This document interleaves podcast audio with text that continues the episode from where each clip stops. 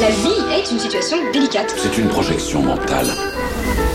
Il faut l'observer sous un autre point de vue, même si ça paraît inutile ou bête. Respirer ou inspirer. Être ici et maintenant. Bonjour et merci d'être avec nous pour prendre le temps de méditer. Voici le cinquième épisode de notre série. Aujourd'hui, nous réfléchirons aux nombreux liens entre méditation et pensée. France Inter, Christophe André. Le temps de méditer. C'est l'histoire de deux moines zen en chemin vers leur monastère. Ils s'apprêtent à franchir un torrent à guet lorsqu'ils rencontrent une jeune fille qui hésite à traverser le courant. Le plus âgé des deux moines propose à la jeune fille de l'aider et de la porter sur ses épaules. Une fois de l'autre côté, il la repose à terre, puis les deux hommes poursuivent leur route. Mais le plus jeune moine fulmine intérieurement. Tout le long du trajet, il ne dessert plus les dents. Et lorsqu'ils atteignent le monastère, l'ancien dit au jeune tu m'as l'air d'humeur bien sombre. Que t'arrive-t-il? Un moine ne doit pas toucher le corps d'une femme, répond le jeune. Comment as-tu pu? C'est donc ça. Mais voilà deux heures que je ne l'ai plus sur mes épaules, alors que toi, tu la portes encore dans tes pensées. Ce que nous avons dans la tête peut ainsi nous peser plus lourdement encore que ce que nous portons sur le dos. Et puisque la méditation est réputée être un entraînement de l'esprit, alors elle a forcément beaucoup à nous apprendre sur la manière dont cet esprit peut nous éclairer ou nous tromper. C'est pourquoi nous allons aujourd'hui nous pencher sur l'univers foisonnant de nos productions mentales, idées et pensées, réflexion et rumination. C'est fantastique de penser. Grâce à nos pensées, nous pouvons voyager dans le futur, dans le passé, n'importe où. Nous pouvons nous raconter des histoires, imaginer des succès. Grâce à nos pensées, nous pouvons rêver, faire des projets, nous consoler, imaginer nos amis à nos côtés. Grâce à nos pensées, nous pouvons réfléchir, créer, espérer. Mais grâce à nos pensées, nous pouvons aussi nous angoisser, enrager, renoncer avant même d'avoir essayé, désespérer, nous démoraliser, nous convaincre que la vie ne vaut pas la peine d'être vécue. Grâce à nos pensées, nous pouvons nous inquiéter pour notre travail même quand nous ne sommes pas au travail. Nous pouvons nous tourmenter pour des événements passés même quand ils se sont déroulés voici bien longtemps. Grâce à nos pensées, nous pouvons imaginer des choses invraisemblables, fausses, dangereuses, et y croire de toutes nos forces. Selon Pascal, dans son traité des pensées, justement, Toute la dignité de l'homme est en la pensée. Mais qu'est-ce que cette pensée? Qu'elle est sotte? La pensée est donc une chose admirable et incomparable par sa nature il fallait qu'elle eût d'étranges défauts pour être méprisable. Mais elle en a de tels que rien n'est plus ridicule. Qu'elle est grande par sa nature, qu'elle est basse par ses défauts. Les incroyables capacités de l'esprit humain à penser, à imaginer, sont ainsi à la fois une chance et un fardeau. Leur bon usage nous aide à mieux réfléchir et leur mauvais à mieux nous faire souffrir. C'est pourquoi la méditation, qui est un outil de libération intérieure, nous apprend à observer nos pensées, à prendre du recul envers elles, et à ne plus les voir comme la pure réalité, mais comme une lecture de cette dernière, enrichissante ou déformante. Mais finalement, qu'est-ce que penser?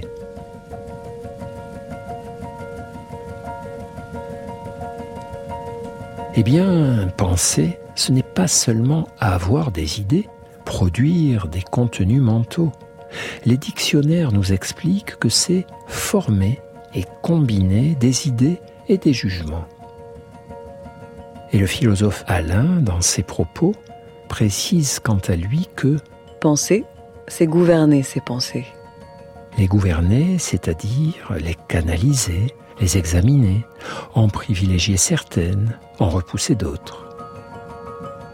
Finalement, penser, c'est bien souvent choisir plutôt que créer, car notre esprit produit sans cesse des idées, comme notre cœur produit des pulsations et nos poumons des respirations. Et ce que nous appelons penser, ce n'est donc que développer certaines idées parmi bien d'autres. Ce choix éclairé que nous arrivons à conduire dans le meilleur des cas, c'est ce que décrit parfaitement la philosophe Simone Veil. L'intelligence n'a rien à trouver, elle n'a qu'à déblayer. Le problème, c'est qu'il y a beaucoup à déblayer, car la production de nos pensées ne connaît guère de trêve, et leur flot est incessant. Dans son ouvrage intitulé Dix raisons possibles à la tristesse de penser, l'écrivain George Steiner écrit à ce propos. Il est deux processus que les êtres humains ne sauraient arrêter aussi longtemps qu'ils vivent. Respirer et penser. En vérité, nous sommes capables de retenir notre respiration plus longtemps que nous ne pouvons nous abstenir de penser. Et à la réflexion, cette incapacité à arrêter la pensée, à cesser de penser, est une terrifiante contrainte. La compréhension de ce phénomène est importante, voire capitale pour les méditants. Elle leur évite de s'engager dans des impasses ou des missions impossibles, comme celle d'imaginer qu'il est à notre portée de faire le silence complet dans notre esprit et de totalement stopper le bavardage de nos pensées. Alors, puisqu'il s'agit d'un phénomène naturel et permanent nous n'avons d'autre choix que d'apprendre à vivre au milieu d'un flot constant de pensées, qu'elles soient désirables ou indésirables. Et puisque la méditation est d'une certaine façon l'art d'observer et de comprendre le fonctionnement de notre cerveau, il était donc logique qu'elle nous propose un moyen de composer avec cette production incessante de pensées. Voici donc un exercice pour apprendre à laisser filer nos pensées et à se distancier du bavardage de notre esprit.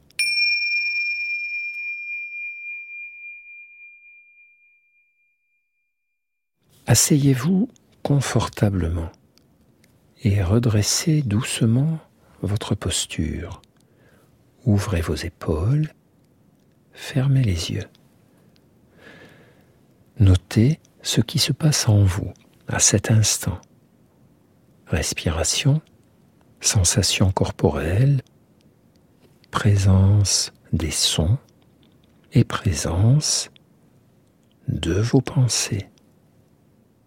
Notre esprit bavarde sans cesse, c'est-à-dire qu'il produit continuellement des pensées. Le plus souvent, elles sont imperceptibles, comme des chuchotements dans un coin de notre conscience, et nous n'y prenons pas garde. Ce n'est qu'en commençant à méditer que nous réalisons à quel point leur murmure est constant dans notre crâne.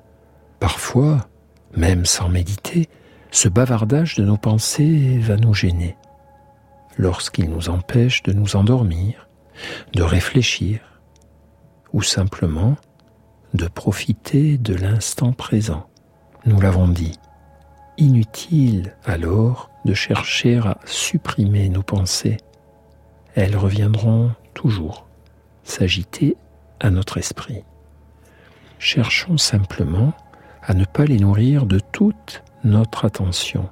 Prêtons aussi attention à tout le reste. Permettons à nos cogitations d'être là, mais en même temps, ne restons pas seulement dans notre cerveau.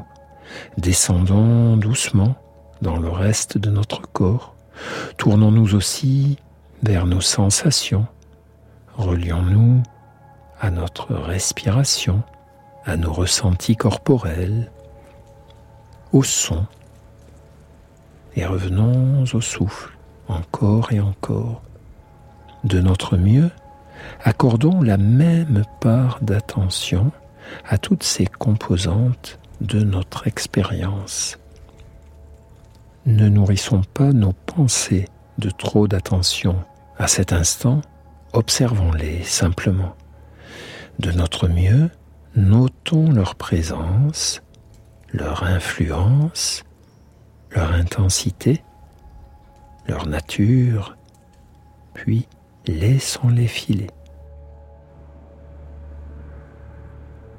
Remarquons qu'elles sont là, observons ce qu'elles nous disent. Elles sont parfois des chuchotements flous, des images, des souvenirs. D'autres fois, ce ne sont même pas des pensées élaborées, mais des embryons d'idées, des germes de réflexion, des intuitions.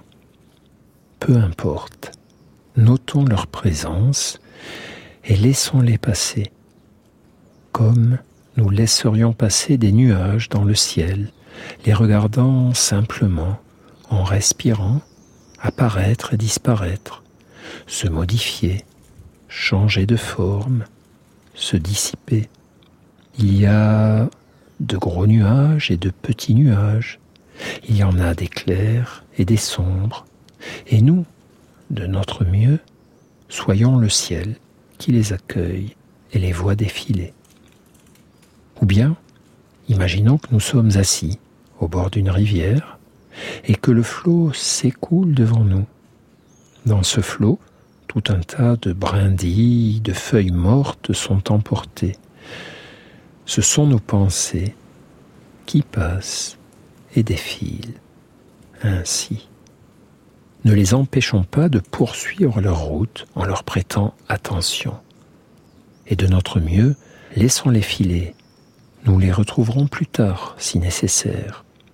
Et ce qui nous aidera le mieux à les laisser filer, à rester sur la berge, au lieu de nous noyer dans le fleuve de nos pensées, c'est de rester relié au souffle, au corps, au son, c'est-à-dire à tout le reste de notre expérience, instant après instant.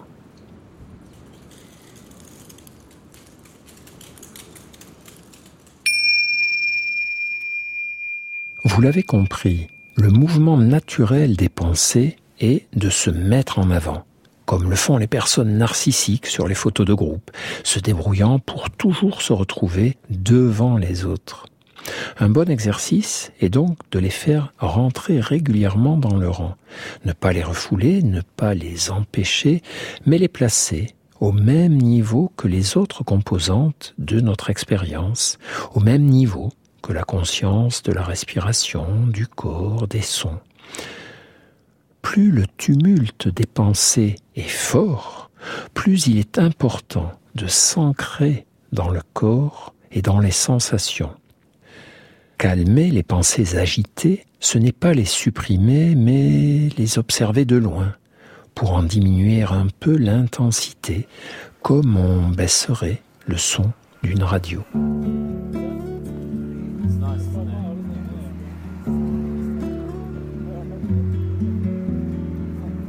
Attention, l'idée n'est pas d'éteindre les pensées, pas plus que de les mépriser. Il s'agit de comprendre qu'il existe un bruit de fond de notre esprit, tout un tas d'idées banales concernant la liste de nos courses ou le temps qu'il va faire aujourd'hui. Les chercheurs évaluent que 80% environ de nos contenus mentaux concernent des aspects matériels et répétitifs de nos existences. Il faut parfois les écouter, mais souvent aussi les laisser vivre, les laisser passer tout simplement. D'abord parce qu'il est important de lâcher de temps en temps la bride à notre esprit. Les chercheurs en neurosciences ont ainsi identifié un ensemble spécifique de zones cérébrales mobilisées lors du vagabondage de nos pensées. Ces zones échangent alors entre elles au sein de ce qu'on nomme le réseau par défaut, qui est notamment impliqué dans notre créativité et nos capacités d'apprentissage. Ensuite, parce qu'on a parfois besoin d'un peu de calme intérieur pour accomplir certaines tâches, pour réfléchir par exemple. Difficile de réfléchir dans le tumulte. Et ce tumulte peut venir du dehors, de notre environnement, mais aussi du dedans, de notre propre cerveau, car parfois ça jacasse dur dans nos têtes. L'écrivain Marc de Smet me racontait un jour une de ses rencontres avec Arnaud Desjardins, enseignant de méditation renommé dans les années 70. Ce dernier habitait un appartement très bruyant près d'un carrefour parisien. Apercevant un coussin de méditation dans un coin, Marc lui demande s'il arrive à méditer avec tout ce bruit. Et Desjardins de lui répondre Oh, il y a encore plus de bruit à l'intérieur de mon crâne. Les méditants bouddhistes comparent d'ailleurs souvent le bavardage de nos pensées au bruit incessant des disputes d'une troupe de singes dans un arbre difficile à faire taire, tout comme le bruit des voitures en ville.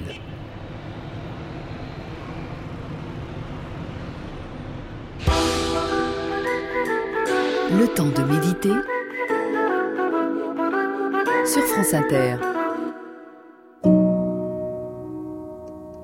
Le défilé de nos idées peut nous gêner pour véritablement penser. Leur bruit de fond permanent est comme une musique d'ambiance qui serait omniprésente et qui nous empêcherait d'écouter et de savourer les musiques de notre choix. Laisser filer certaines pensées représente souvent une première étape qui nous permettra de mieux réfléchir ensuite sur celles qui nous importent. Une fois apaisé, le bavardage de notre esprit, une fois que nous avons pris du recul par rapport à nos pensées, nous pouvons passer à une seconde étape, celle du discernement.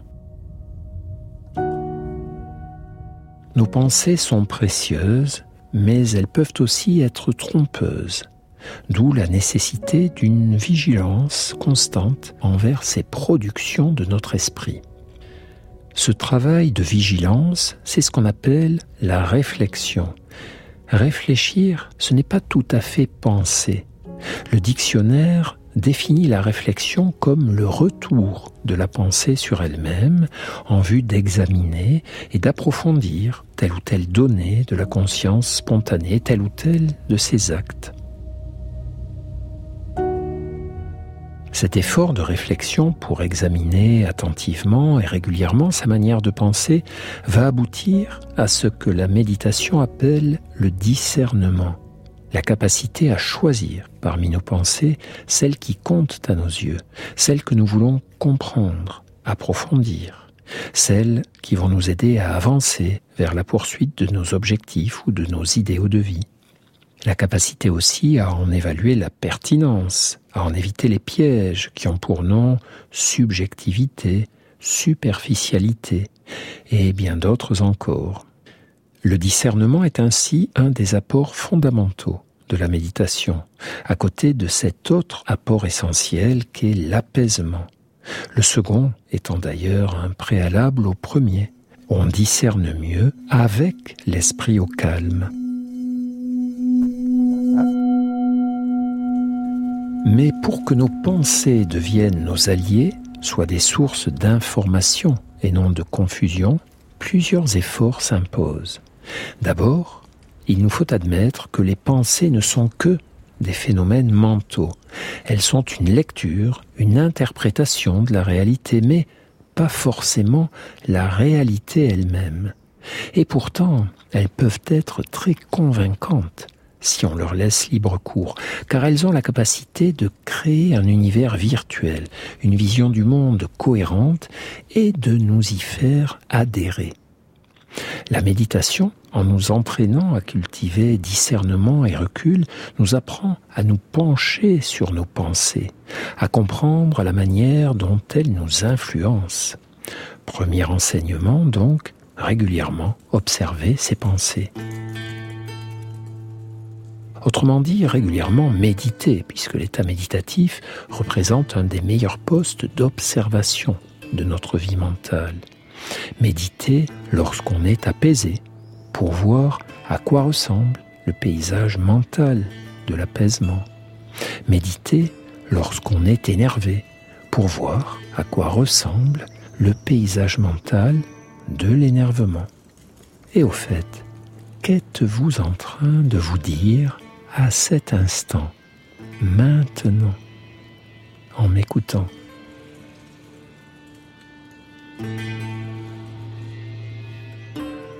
Quelles sont vos pensées à propos de mes propos? Pouvez-vous accomplir ce petit mouvement de recul juste en ce moment?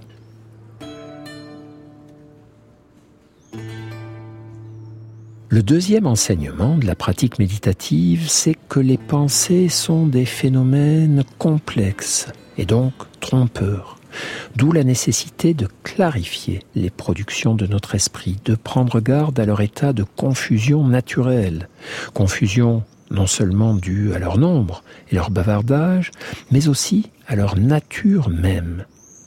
Une pensée n'est jamais aussi influente que lorsqu'elle n'est pas clairement exprimée, mais simplement vaguement ressentie.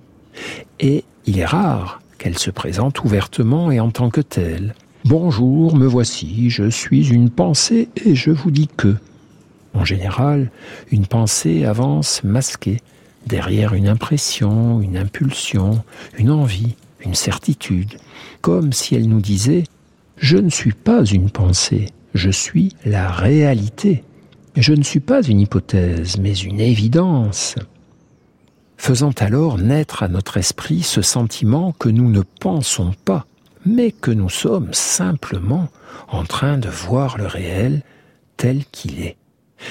Nous baignons ainsi dans la plus grande des subjectivités, celle qui règne en toute bonne foi. Une bonne habitude consiste alors au minimum à labelliser clairement nos pensées comme des productions de notre esprit et à toutes les faire précéder de la formule magique du recul. Je suis en train de me dire que. Ou encore de se questionner. Quelle histoire suis-je en train de me raconter à propos de la réalité? La méditation n'est d'ailleurs pas la seule aide pour mieux examiner nos pensées. On recommande souvent aussi de les coucher par écrit. Cela permet de transformer en pensées claires nos idées confuses, de désamorcer une bonne partie de leur charge émotionnelle. Nous disposons d'ailleurs de nombreuses études sur les journaux intimes et leur pouvoir guérisseur. Simplement prendre le temps d'écrire à la main sur le papier les pensées qui nous habitent, cela peut nous faire un bien fou. Et oui, il n'y a pas que la méditation dans la vie.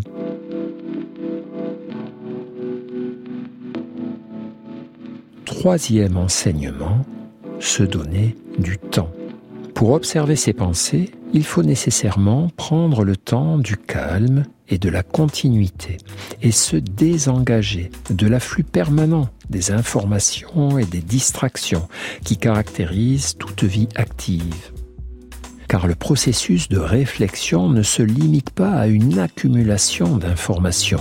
Il nécessite que l'on s'arrête, que l'on cesse d'alimenter le feu de nos pensées par de nouvelles données ou de nouvelles idées, en restant simplement là, respirant en pleine conscience et en observant leur défilement, leur présence, leur influence sur nous.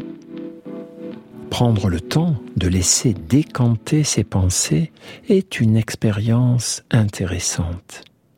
On propose souvent le modèle de ces petites boules à neige vendues dans les magasins de souvenirs. Vous savez, si on les agite, le personnage ou le paysage qu'elles abritent disparaît, enveloppé par les flocons. Et pour y voir plus clair, il faut tout simplement cesser de secouer la boule et laisser les flocons se déposer au fond sous l'effet de la gravité. Nos pensées sont à l'image de ces flocons et le réel à l'image de la figurine. Pour y voir plus clair dans nos vies, il faut souvent, tout simplement, cesser d'agiter et de remuer ses pensées et les laisser retomber d'elles-mêmes car il existe une sorte de loi psychique de la gravité propre à notre esprit et à l'agitation des pensées. Si nous cessons d'en nourrir le processus par notre attention, elles peuvent s'apaiser naturellement et redescendre doucement vers un état de calme.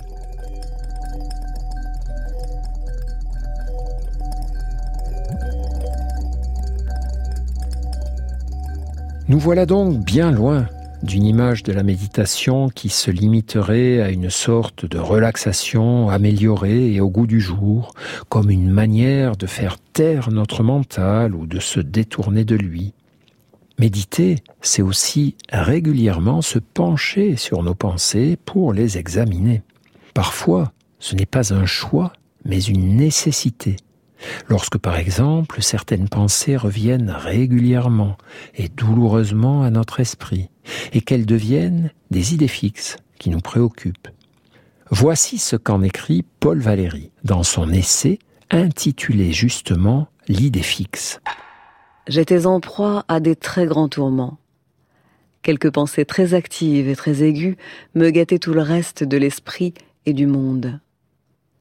Rien ne pouvait me distraire de mon mal que je n'y revinsse plus éperdument. Il s'y ajoutait l'amertume et l'humiliation de me sentir vaincu par des choses mentales, c'est-à-dire faites pour l'oubli. Dans ces moments, il importe de se donner un objectif raisonnable, non pas supprimer les pensées, mais se désengager de leur influence sur nous. Un proverbe chinois illustre parfaitement ce que peuvent être alors des attentes réalistes. Tu ne peux pas empêcher les oiseaux de voler au-dessus de ta tête, mais tu peux les empêcher de faire un nid dans tes cheveux.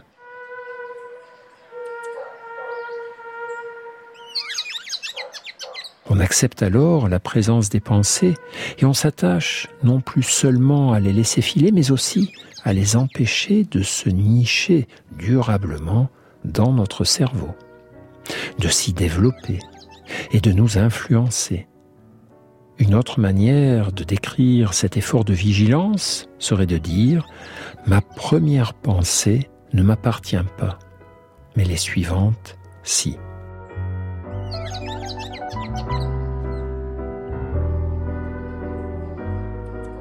L'enjeu de ce travail de veille est de taille. Il concerne l'emprise de nos pensées sur nos comportements. Ne pas accomplir ces efforts, c'est s'exposer à toujours réagir à ce qui nous arrive en suivant ces pensées automatiques, au lieu d'y répondre en s'en dissociant. Réagir, c'est obéir à la première pensée qui passe, la suivre de manière réflexe.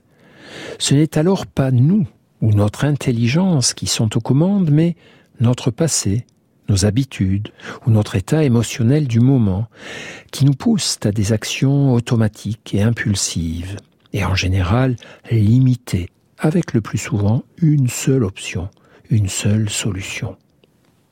Répondre, c'est prendre le temps d'examiner en pleine conscience les pensées qui surgissent à propos d'une situation, d'un moment de vie, de mesurer leur influence sur nous, leurs conséquences sur nos comportements, et de ne pas forcément les suivre. Ce qui en général nous amène plus facilement à envisager plusieurs options, plusieurs solutions possibles, et à répondre en fonction de nos intérêts et de nos idéaux, et non plus seulement en fonction de nos réflexes et de nos habitudes. Un exemple. Réagir à une critique, c'est suivre nos premières pensées. Si celles-ci nous disent ⁇ c'est trop injuste, je ne vais pas me laisser faire ⁇ nous riposterons en retour.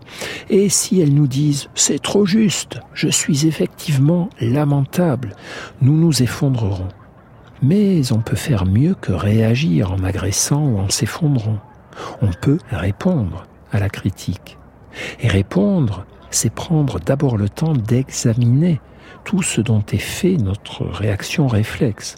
Les pensées automatiques, tournées vers l'autre ou vers soi, les émotions et les tensions du corps, car être critiqué fait mal, les impulsions à agresser notre interlocuteur ou nous-mêmes.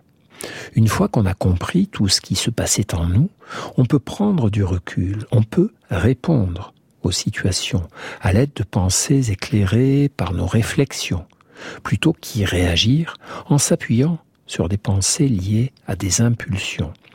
C'est un travail de vigilance constant et passionnant. Mais il est temps pour nous de conclure. Ainsi, la méditation nous pousse une fois de plus vers l'humilité. De même que nous ne sommes pas tout à fait maîtres de notre corps ni de nos émotions, nous ne sommes pas tout à fait maîtres non plus de nos pensées.